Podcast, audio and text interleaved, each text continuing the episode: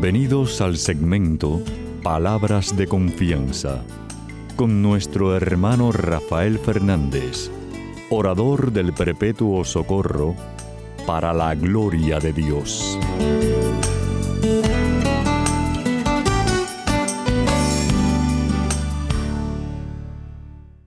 Muy buenas, mi querida familia radial, aquí de nuevo en su segmento Palabras de Confianza. Como siempre, como siempre, doy las gracias por su sintonía y sobre todo por sus oraciones. Siempre les digo lo mismo, no dejen de orar por este servidor de ustedes y de Cristo.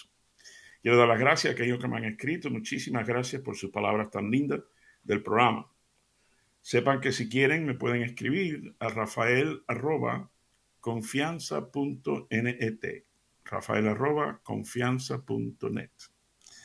Y como siempre doy las gracias a los que están en controles, Pedrito Acevedo, mi hermanazo, que cada semana está ahí presente al pie del cañón. Y a todos ustedes en distintas regiones del mundo que me ayuden a que el programa salga al aire. Muchísimas gracias, eres parte muy importante del ministerio. Y aquellos que saben, eh, siguen el programa, saben que siempre empiezo el programa dándole las gracias a Dios, pidiendo la ayuda de Él, diciendo así.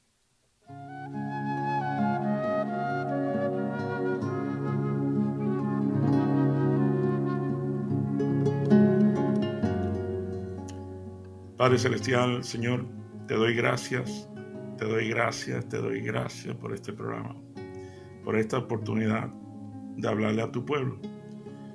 Por más de tres décadas, increíble, qué grande eres tú, papá Dios. Te doy gracias, te doy gracias y te doy gracias por mi familia radial, esta familia que me has dado. Tú sabes el cariño tan grande que les tengo, por eso te pido que tú le, le concedas los anhelos de su corazón, que tú le sanes las heridas, ya sean físicas o emocionales. Papá Dios, si yo le tengo cariño, cuanto más tú. Y lo que queda de mí, tú sabes que te quiero mucho, sabes que te necesito mucho. Y tú sabes que te pido todas estas cosas, tal y como me enseñaste, en el nombre, sobre todo nombre, en el nombre de tu Hijo Jesús. Amén y amén.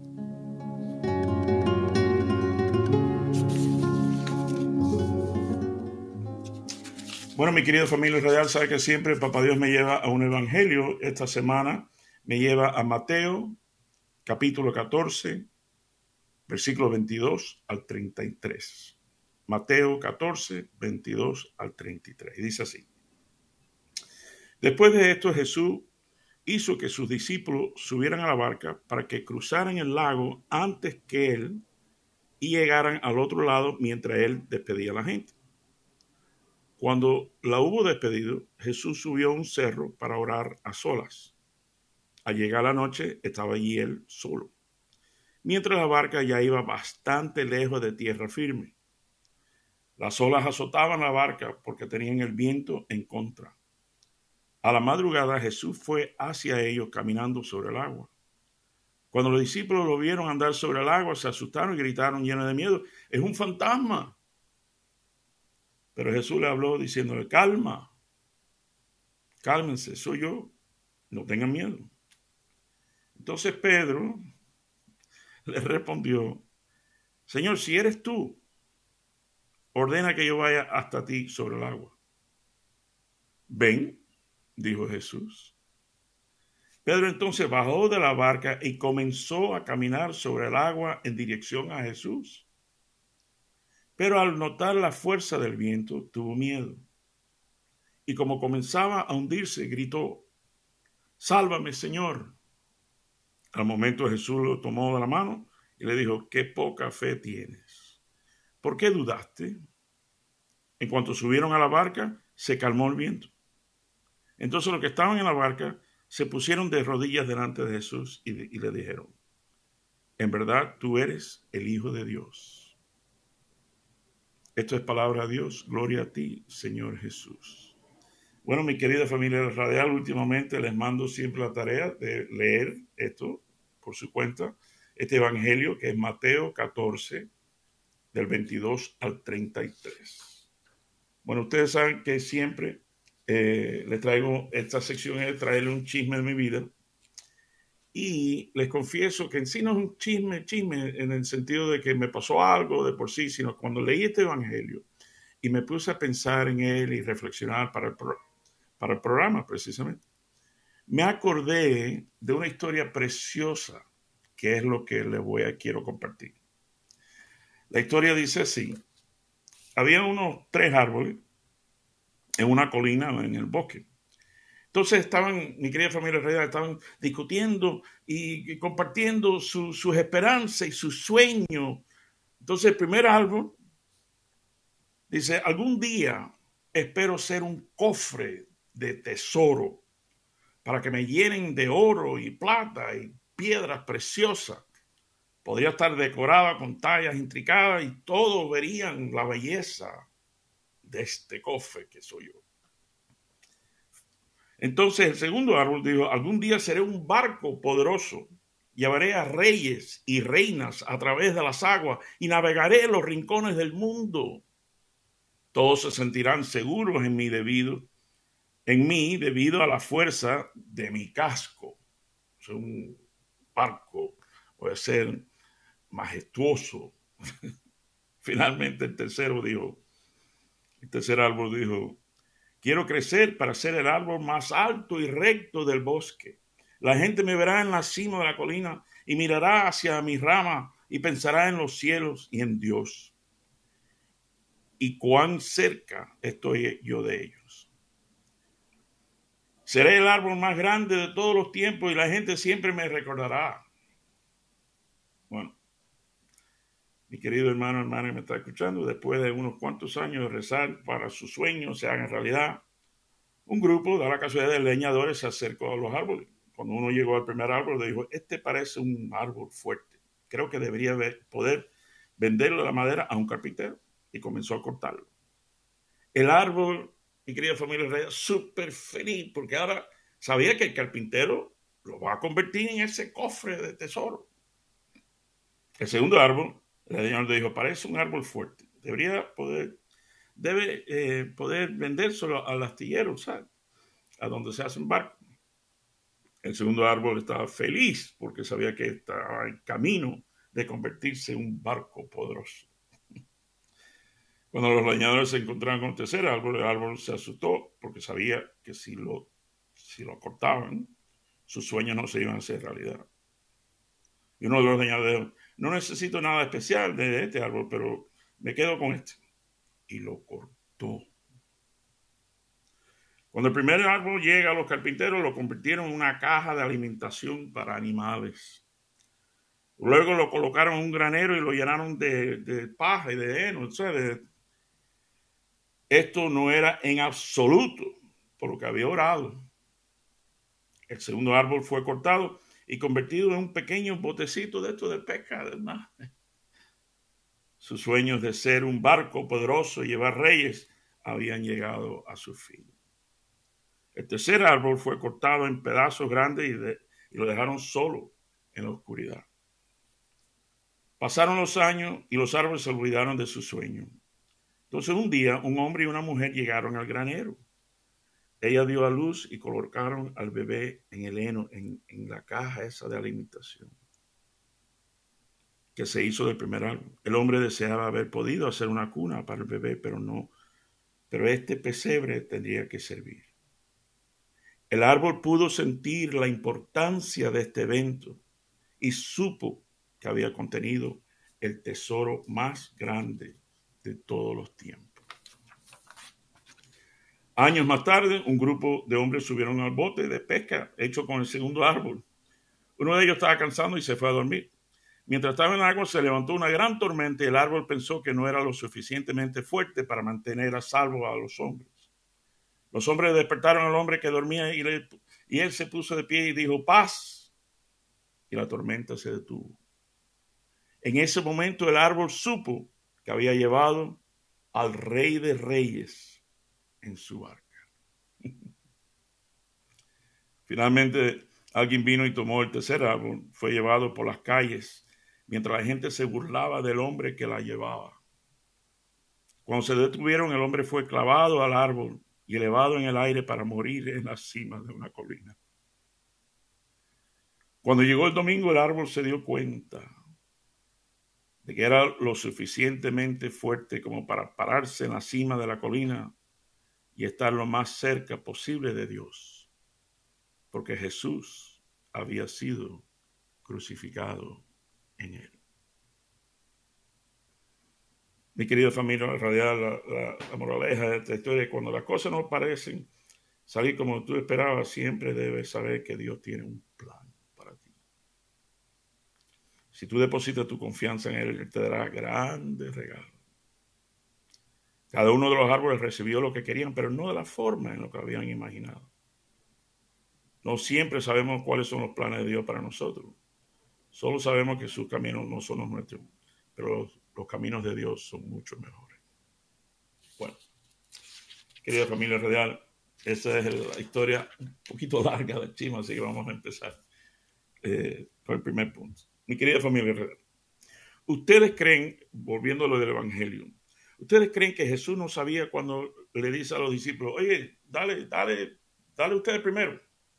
Que yo después cojo un Uber. Bueno, no había Uber en Yo después, yo, los alcanzo después.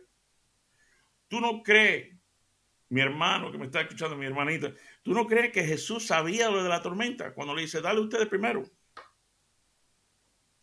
¿Tú crees que Jesús no sabía que el barco de sus circunstancias iba a ser azotado porque los vientos estaban en su contra. Es más, una preguntita. ¿Tú nunca te has sentido que la barca de tus circunstancias están siendo azotadas? ¿Tú nunca te has sentido que tienes el viento en tu contra? Imagínate los tres árboles. Y eso que los primeros dos, al ser cortados, le dio esperanza. Pero el tercero, cuando lo cortan junto con el, en el corte, cortaron su sueño de raíz.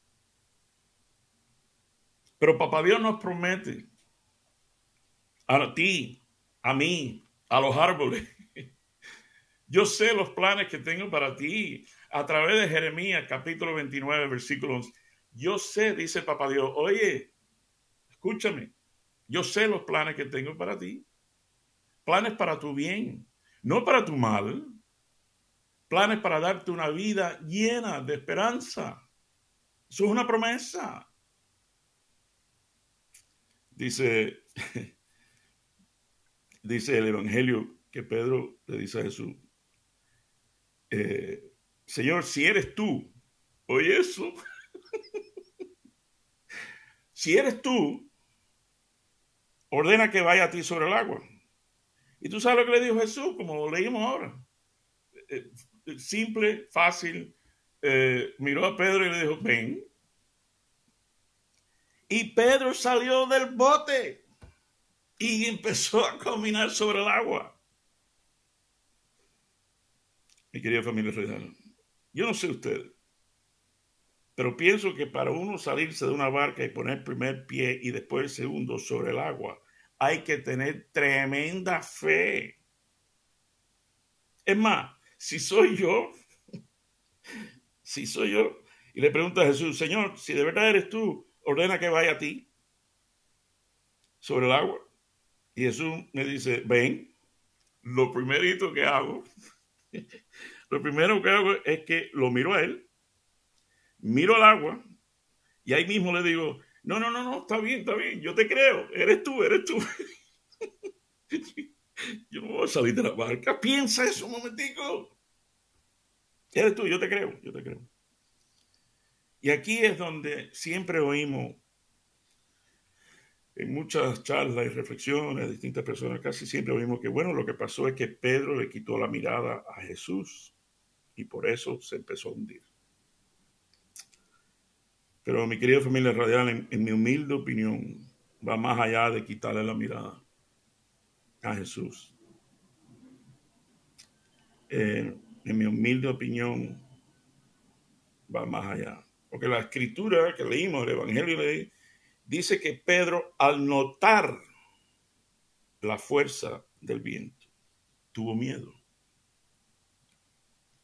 ¿Y saben qué?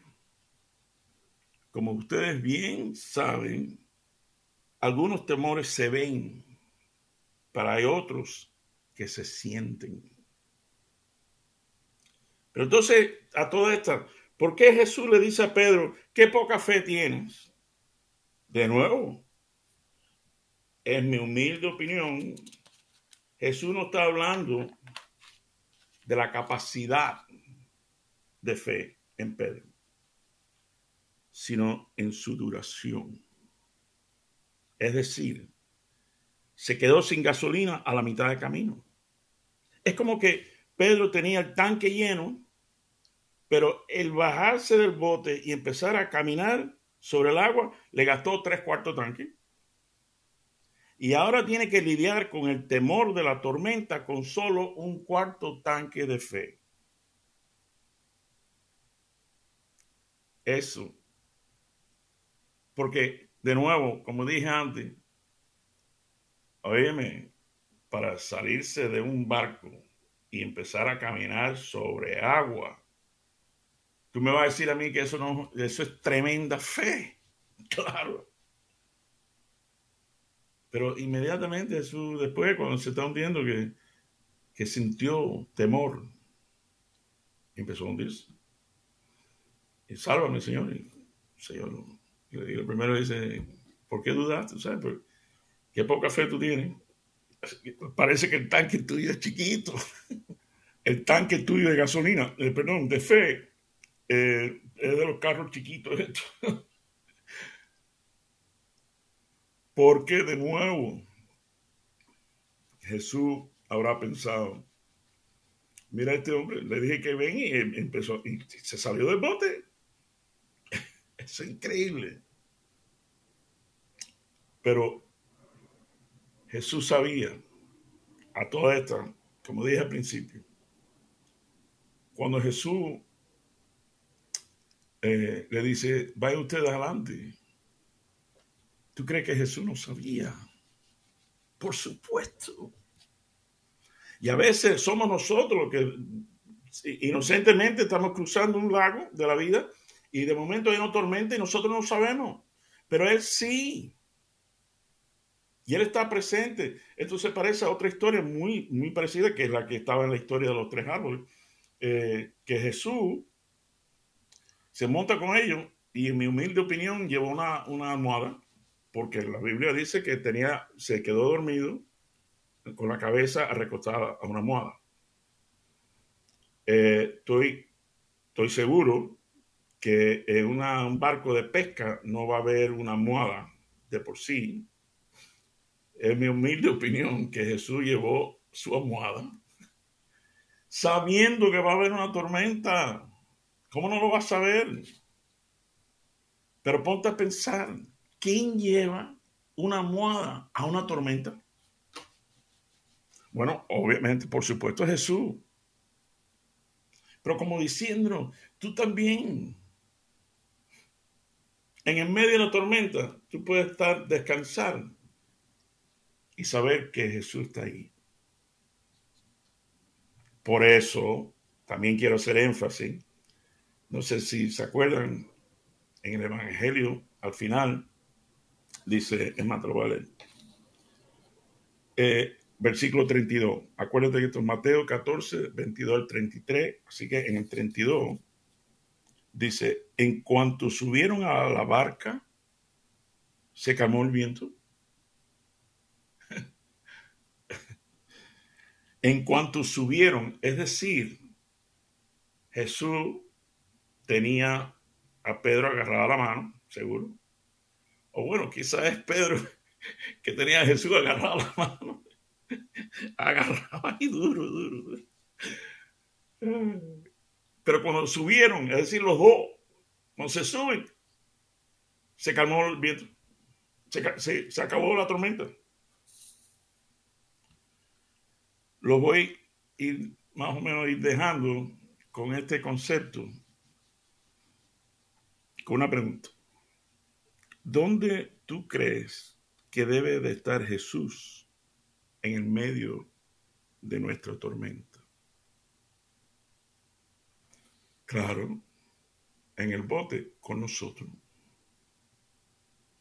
Por eso la oración en sí, si de verdad disfrutamos y saboreamos este evangelio y lo que Jesús le dice y lo que Pedro empieza a caminar sobre el agua, si de verdad saboreamos esto, la oración no es Jesús, quítame la tormenta.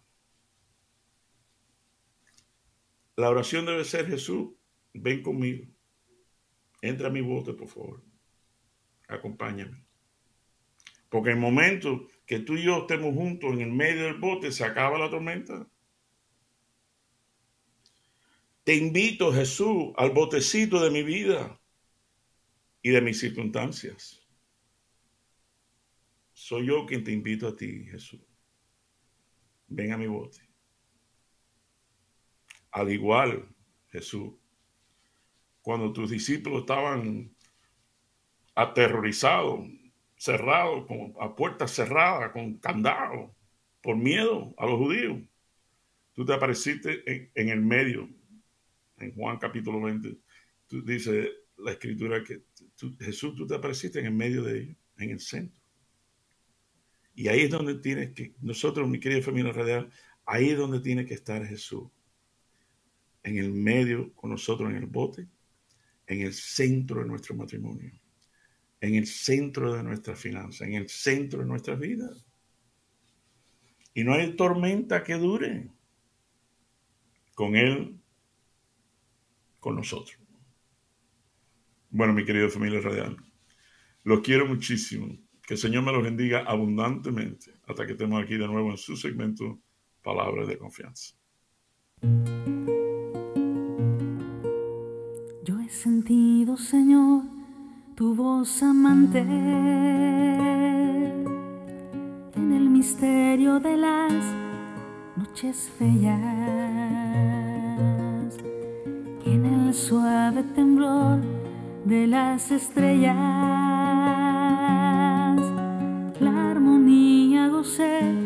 de tu semblante, porque no obedecí cuando te oía.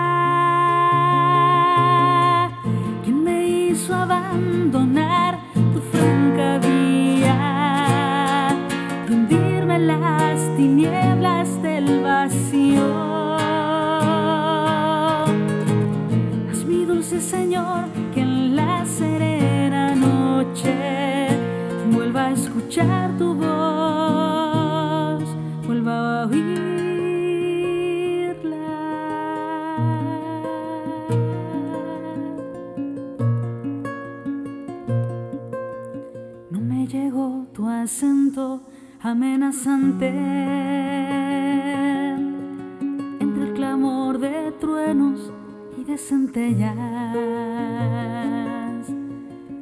llamaron entonces tus querellas,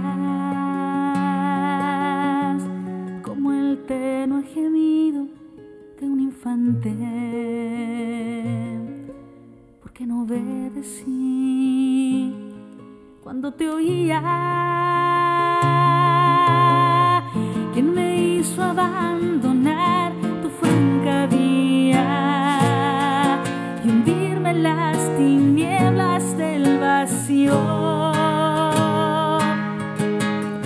Haz mi dulce Señor que en la serena noche vuelva a escuchar tu voz, vuelva a oír.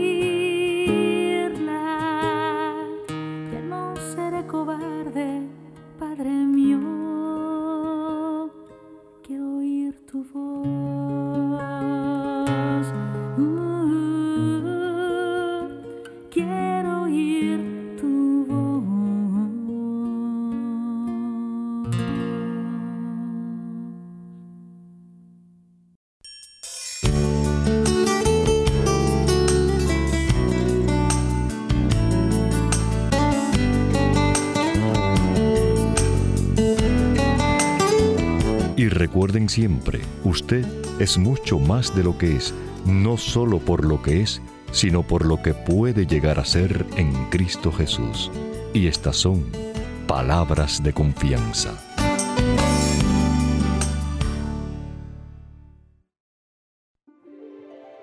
Feliz el que ha sido absuelto de su pecado y liberado de su falta.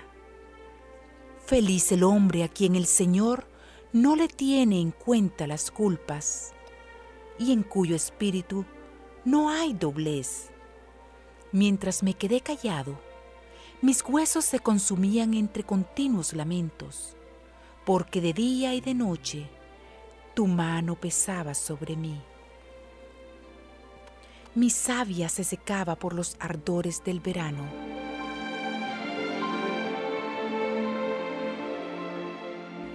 Pero yo reconocí mi pecado. No te escondí mi culpa. Pensando, confesaré mis faltas al Señor. Y tú perdonaste mi culpa y mi pecado. Por eso que todos tus fieles te supliquen en el momento de la angustia. Tú eres mi refugio. Tú me libras de los peligros y me colmas con las alegrías de la salvación yo te instruiré, te enseñaré el camino que debes seguir. Con los ojos puestos en ti, seré tu consejero. Cuántos son los tormentos del malvado, pero el Señor cubrirá con su amor al que confía en Él. Alégrense en el Señor, regocíjense los justos, canten jubilosos los rectos de corazón.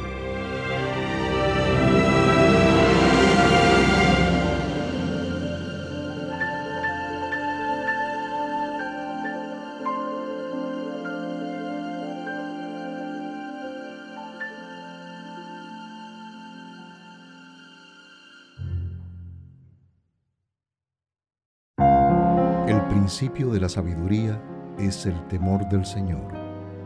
Conocer al Santo, esa es la inteligencia. Porque por mí tus días se multiplican y los años de tu vida se aumentan.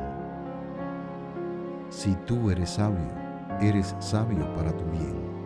Si eres escéptico, tú solo sufrirás las consecuencias.